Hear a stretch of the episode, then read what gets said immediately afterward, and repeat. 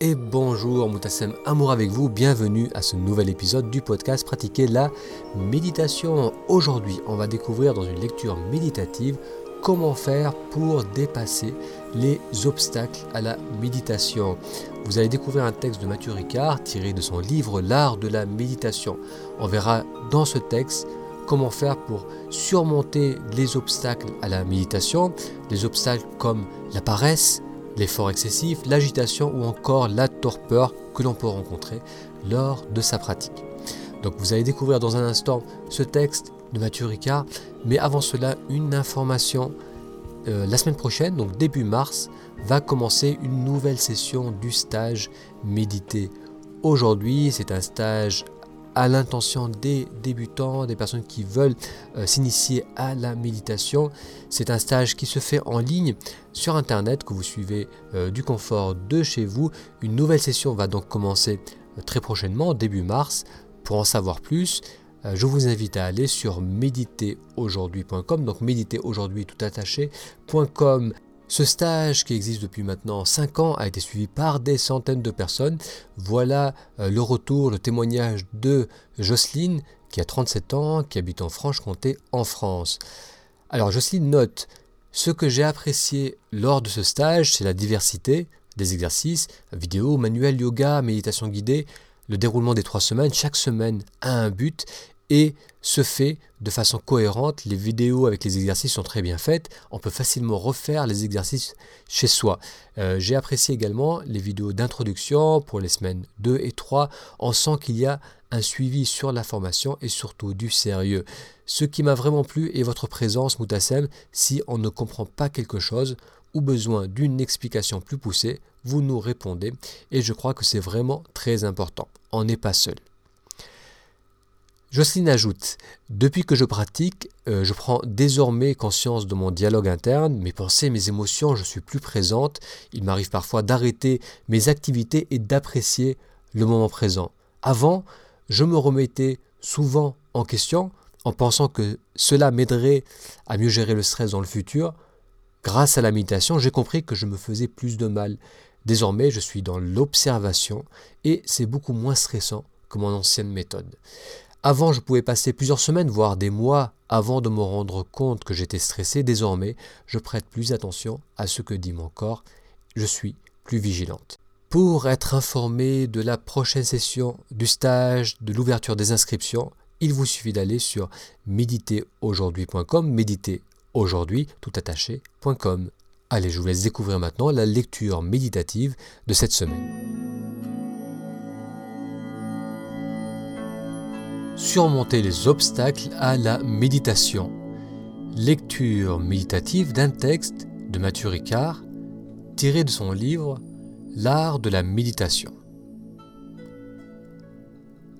Tout entraînement implique des efforts et tout changement rencontre naturellement des résistances. Dans le cas de l'entraînement de l'esprit et de la méditation, différents obstacles peuvent ralentir notre progression. Les instructions traditionnelles sur la méditation incluent au nombre de ces obstacles la paresse, la torpeur et son contraire, l'agitation distraite, ainsi que le manque de persévérance et son opposé, l'effort excessif. La paresse. La paresse, que l'on rapproche de l'indolence et du manque de motivation, peut prendre plusieurs formes. La paresse ordinaire est le défaut de ceux qui répugnent à tout effort. Son antidote consiste à se rappeler la valeur de l'existence humaine et de chaque instant qui passe, et à contempler les bienfaits de la transformation intérieure. Ces réflexions permettent de raviver l'inspiration et l'enthousiasme. Une autre forme de paresse consiste à penser ⁇ ça, ce n'est pas pour moi, au-delà de mes capacités, je préfère ne pas m'y engager. En somme, on renonce à la course avant même d'avoir franchi la ligne de départ. Pour contrecarrer cet obstacle, estimons à sa juste valeur le potentiel de transformation qui existe en nous-mêmes et envisageons le but de l'existence d'un point de vue plus vaste. troisième forme de paresse, ne pas être déterminé à réaliser d'abord ce que l'on sait être le plus important et au lieu de cela, dilapider son temps en activités mineures. Pour y remédier, nous devons établir une hiérarchie de nos préoccupations et nous souvenir que notre temps est compté alors que les activités ordinaires n'ont pas plus de fin que les vagues sur l'océan. La distraction. La distraction est le parasite le plus commun de la méditation. Quel pratiquant n'en a pas été victime? Elle est tout à fait normale puisque nous entreprenons cette pratique avec un esprit indiscipliné et chaotique nous ne pouvons raisonnablement pas espérer qu'il va se calmer sur le champ. Il n'y a donc aucune raison de désespérer. Le but de la méditation est précisément de rendre l'esprit souple et maniable, concentré ou détendu à volonté, et surtout libéré de l'emprise des afflictions mentales et de la confusion. Comme antidote à ces dernières, il faut cultiver la vigilance et chaque fois que l'on s'aperçoit que son esprit a vagabondé, le ramener inlassablement sur l'objet de la méditation. Lorsque nous nous apercevons soudain que nous avons été distraits, c'est le signe que la pleine conscience est de retour. Nous devons donc nous en réjouir et non pas le regretter. Plus nous prenons conscience de notre distraction, plus notre méditation progresse. Souvenons-nous de la raison pour laquelle nous méditons. Notre but n'est pas de perdre notre temps en laissant vagabonder les pensées, mais d'utiliser ce temps au mieux pour établir les conditions d'un vrai bonheur partagé. La torpeur et l'agitation. La torpeur et l'agitation constituent, elles aussi, deux obstacles majeurs qui font perdre le fil de la méditation. La torpeur nuit à la clarté de l'esprit et l'agitation à sa stabilité. La première peut aller d'un simple lourdeur d'esprit au sommeil, en passant par la léthargie, l'ennui, la rêverie éveillée ou tout autre état mental vague et nébuleux. Ce manque de clarté constitue un obstacle d'autant plus important que l'on souhaite utiliser la concentration pour mieux comprendre la nature de l'esprit. Comme l'explique Boka Rinpoche, un maître de méditation contemporain, lorsque, en plein jour, nous contemplons la mer, à travers l'eau claire, nous voyons les pierres et les algues du fond. La méditation doit posséder cette même qualité claire qui permet d'être pleinement conscient de la situation de notre esprit. La nuit, en revanche, la surface des flots est une masse sombre et opaque qui ne laisse pas pénétrer le regard, tout comme l'esprit lourd et enténébré, malgré une apparence stable, empêche en fait de méditer. Pour contrecarrer cet état, il est conseillé d'adopter une posture plus droite et tonique, de regarder plutôt vers le haut, dans l'espace devant soi, et de porter moins de vêtements si l'on est trop couvert il faut aussi raviver son attention et mettre l'action sur la pleine conscience du moment présent. L'agitation. L'agitation est une forme de distraction hyperactive dans laquelle l'esprit produit en chaîne des pensées entretenues par les automatismes et l'imagination. Cette agitation fiévreuse ne cesse de nous emporter loin de notre objet de concentration. Nous sommes assis tranquillement, mais notre esprit fait le tour du monde. Dans ce cas, relâchons un peu notre posture physique, baissons le regard, et reprenons nos sens en nous rappelant pourquoi nous sommes là et quel est le but de nos efforts. Tout entraînement requiert des efforts réguliers. Le manque de persévérance diminue considérablement les effets de la méditation et affaiblit par là son pouvoir de nous transformer.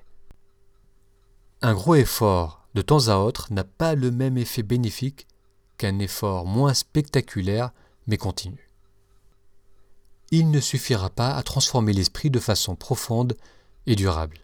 Là encore, Il faut remédier à cette faiblesse en réfléchissant à la valeur du temps qui passe, à l'incertitude de la durée de notre vie et au bienfait de l'entraînement dans lequel nous sommes engagés. L'effort excessif. On peut aussi tomber momentanément dans l'excès contraire, à savoir l'effort excessif, du fait que l'on a remédié à la nonchalance plus longtemps que nécessaire. L'attention qui en résulte finit par distraire de la méditation elle-même. Il faut donc équilibrer ses efforts, autrement dit, conserver un juste milieu entre tension et relâchement. L'effort excessif peut aussi résulter de l'impatience ou de l'exaltation, deux états qui ne mènent nulle part. Si pour gravir une haute montagne, on commence par courir, on devra vite s'arrêter, les poumons en feu. De même, si l'on bande trop un arc, il se brisera, et si l'on règle le feu trop fort pour cuire un plat, celui-ci brûlera au lieu de mijoter. Exiger un résultat immédiat relève du caprice ou de la paresse. Le Dalai Lama dit avec humour En Occident, les gens sont parfois un peu trop pressés. Ils aimeraient atteindre l'éveil rapidement, facilement et si possible à peu de frais. De même qu'il faut de la patience pour faire pousser une récolte, il ne sert à rien de tirer sur les plants pour les faire sortir plus vite. La constance est indispensable à la pratique de la méditation. Les textes de méditation enseignent neuf méthodes pour cultiver l'attention, établir l'esprit dans l'équanimité et le rendre plus stable. Rappelons que dans ce cas, la pleine conscience consiste à rester sans cesse attentif à l'objet de concentration choisi. Première méthode. Concentrer l'esprit, même si ce n'est que brièvement au début, sur un objet en évitant qu'il ne se laisse entraîner par des images ou des pensées discursives. Méthode 2. Poser l'esprit continuellement sur cet objet pendant une période de temps accrue sans tomber dans la distraction. Pour y parvenir, il faut se rappeler très clairement les enseignements sur la façon de maintenir l'esprit concentré sur son support, les garder en mémoire et les mettre en pratique avec soin. Si l'on applique ces instructions avec vigilance, on sera en mesure de reconnaître la distraction sur le champ. Méthode 3. Poser l'esprit de façon répétée en vérifiant à intervalles réguliers s'il demeure sur son objet et en l'y ramenant rapidement chaque fois que l'on s'aperçoit de la distraction qu'il en a écartée. Pour cela, il faut reconnaître que l'esprit a été distrait, identifier l'émotion ou la pensée qui a provoqué cette distraction et mettre en œuvre l'antidote approprié. Peu à peu, on devient capable de maintenir l'esprit calme et stable pendant de longues périodes de temps tout en gardant une concentration plus claire. Quatrième méthode, poser l'esprit avec soin. Plus l'esprit est ferme, plus il est précisément concentré, plus on est enclin à méditer. Même si l'attention n'est pas encore parfaite, on arrive à ne plus perdre complètement le support de sa méditation et on est libéré des formes les plus perturbantes de l'agitation mentale. Étape 5. Maîtriser l'esprit. Lorsque la concentration parvient à se stabiliser, elle risque parfois de se transformer en une torpeur subtile. Dans ce cas, on ravive l'acuité, l'inspiration et l'enthousiasme en considérant les bienfaits de la concentration parfaite. Étape 6. Pacifier l'esprit. À force de raviver cette acuité, celle-ci peut engendrer une agitation mentale qui déstabilise la concentration et prend la forme d'une petite conversation discrète en arrière-plan de l'attention. Le fait de considérer alors les écueils de l'agitation et de la distraction permet de calmer l'esprit et de le rendre clair et limpide, à l'image d'un son pur émis par un instrument de musique bien accordé. Étape 7. Pacifier complètement l'esprit en ayant recours à l'attention soutenue et enthousiaste afin d'abandonner tout attachement aux expériences méditatives. Celles-ci peuvent revêtir plusieurs aspects tels que la félicité, la clarté ou l'absence de pensée discursive et se traduire aussi par des mouvements spontanés d'allégresse ou de tristesse, de confiance inébranlable ou de peur, d'exaltation ou de découragement, de certitude ou de doute, de renoncement aux choses de ce monde ou de passion, de dévotion intense ou de vue négative. Toutes ces expériences peuvent survenir sans raison apparente. Elles sont le signe que des changements profonds se produisent dans notre esprit. Il faut se garder de s'identifier à ces expériences et ne pas leur accorder plus d'importance qu'au paysage que l'on voit défiler par la fenêtre d'un train. Grâce à l'attention parfaitement pacifiée, ces expériences s'évanouiront d'elles-mêmes sans troubler l'esprit et celui-ci connaîtra alors une profonde paix intérieure. Étape 8. Gardez l'attention concentrée en un point. Après avoir éliminé la torpeur et l'agitation mentale, gardez l'attention stable et claire sur un point pendant toute une séance de méditation. L'esprit est alors comme une lampe protégée du vent dans la flamme, stable et lumineuse, éclaire au maximum de ses capacités.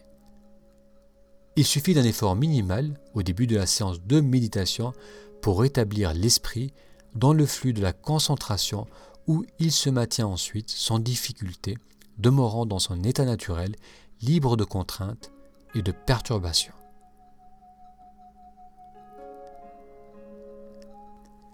Étape 9. Reposer dans un état de parfait équilibre. Lorsque l'esprit est pleinement familiarisé avec la concentration sur un seul point, il demeure dans un état d'équanimité qui advient spontanément et se perpétue sans effort. Et cela conclut le texte de Mathieu Ricard sur comment dépasser les obstacles à la méditation, texte tiré de son livre L'art de la méditation.